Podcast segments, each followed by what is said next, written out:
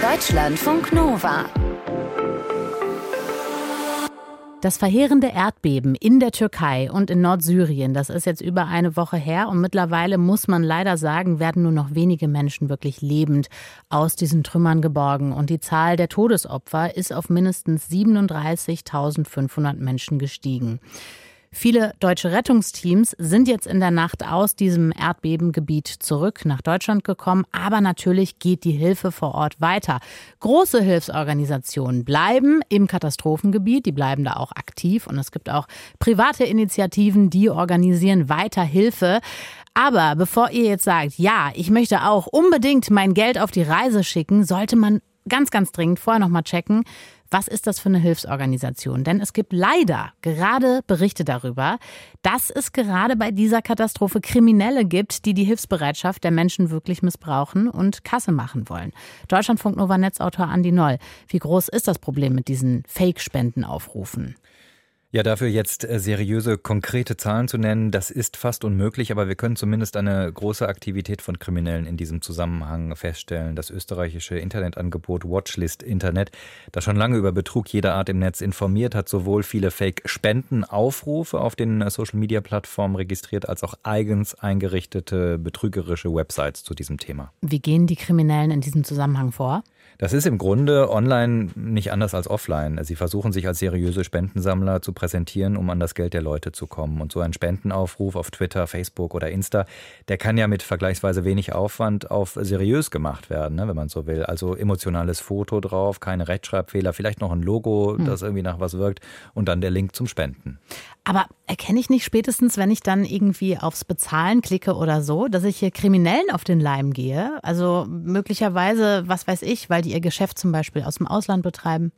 Ja, das wäre dann natürlich der Fall, wenn man Geld überweisen soll und einem ja die Bankverbindung vielleicht komisch vorkommt, ja, weil ja. sie zum Beispiel keiner deutschen Bank zuzuordnen ist. Aber häufig nutzen die Betrüger auch seriöse Zahlungsanbieter wie eben PayPal. Und da sollte man auf jeden Fall misstrauisch werden. Und natürlich auch, wenn man plötzlich die Spende in einer Kryptowährung äh, bezahlen soll. Okay, ich glaube spätestens da, äh, also sag ich jetzt mal, würden wenige reinfallen, da gehen dann doch einem die Alarmglocken an. Äh, sagst du jetzt, ne? aber, aber wenn dieser Link vielleicht als Antwortkommentar auf einen seriösen Spendenaufruf einer prominenten Person, eines Influencers äh, veröffentlicht wurde, ja, lässt sich vielleicht doch der ein oder andere dann täuschen. Ähnlich mhm. ist das auch bei Websites. Ähm, es sind viele Dutzend Spenden-Websites nach dem Beben neu registriert worden mit Domainadressen, weiß ich nicht, wie Earthquake Turkey oder so, ähm, die können durchaus professionell aufgemacht sein, aber trotzdem von Kriminellen betrieben werden. Ich denke, viele Betrugsversuche wird man schnell erkennen können, aber manchmal lässt man sich eben doch täuschen, zumal der Impuls zu spenden bei dieser Katastrophe in Deutschland eben sehr groß ist. Ja, und deswegen ist es ja so schlimm, dass man das dann ausnutzt. Ne? Die Bereitschaft ist da und ja, aber lass uns drüber sprechen. Gibt es Zahlen dazu? Also es war so, dass schon drei Tage nach der Katastrophe allein bei zwei großen Aktionsbündnissen fast 20 Millionen Euro aus Deutschland äh, eingegangen sind. Das ist deutlich mehr als bei anderen Naturkatastrophen. Hinzu kommen die vielen Sachspenden und natürlich wird auch jetzt noch eine Woche später weiter gespendet. Okay, wenn ich jetzt auch spenden möchte, worauf kann ich achten?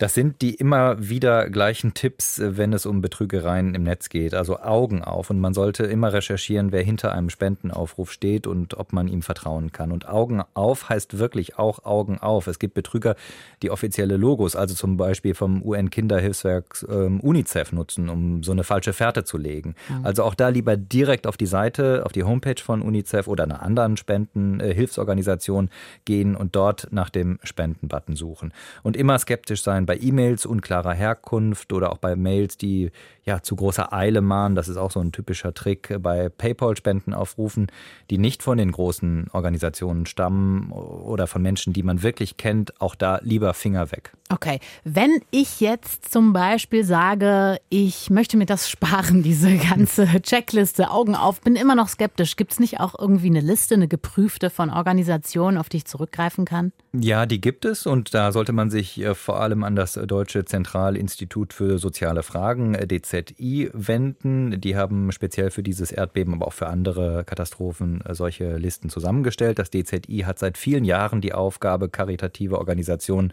auf die Verwendung von Spendengeldern zu prüfen. Auf der Website des DZI gibt es auch eine Checkliste zum Thema sichere Spenden und last but not least Man sollte gerade bei den größeren Hilfsorganisationen keinen Spendenzweck angeben. Auch das ist wichtig, damit die Spendengelder flexibel eingesetzt werden können. Der Zweck ja, zum Beispiel Erdbeben Türkei, der könnte, je nachdem, wie die Regularien da sind, womöglich den Einsatz des Geldes für Opfer auf der syrischen Seite zum Beispiel des ah. Katastrophengebietes ausschließen. Mhm. Und es gibt auch die Situation, dass die Organisationen so viel Geld gespendet bekommen, dass sie zunächst das gar nicht richtig einsetzen können. Auch da erleichtert man die Arbeit, wenn man da eben keinen sehr detaillierten Spendenzweck eingibt. Also, ihr habt es gehört. Es gibt gerade wirklich Fälschungen. Es gibt Menschen, die wollen euer Geld haben. Ihr wollt eigentlich was Gutes tun, wollt spenden und zwar für Menschen in Syrien oder der Türkei, die eben von diesem Erdbeben betroffen sind. Das heißt, ihr könnt euch davor schützen. Unter anderem checkt einfach mal diese geprüfte Liste vom Deutschen Zentralinstitut für soziale Fragen.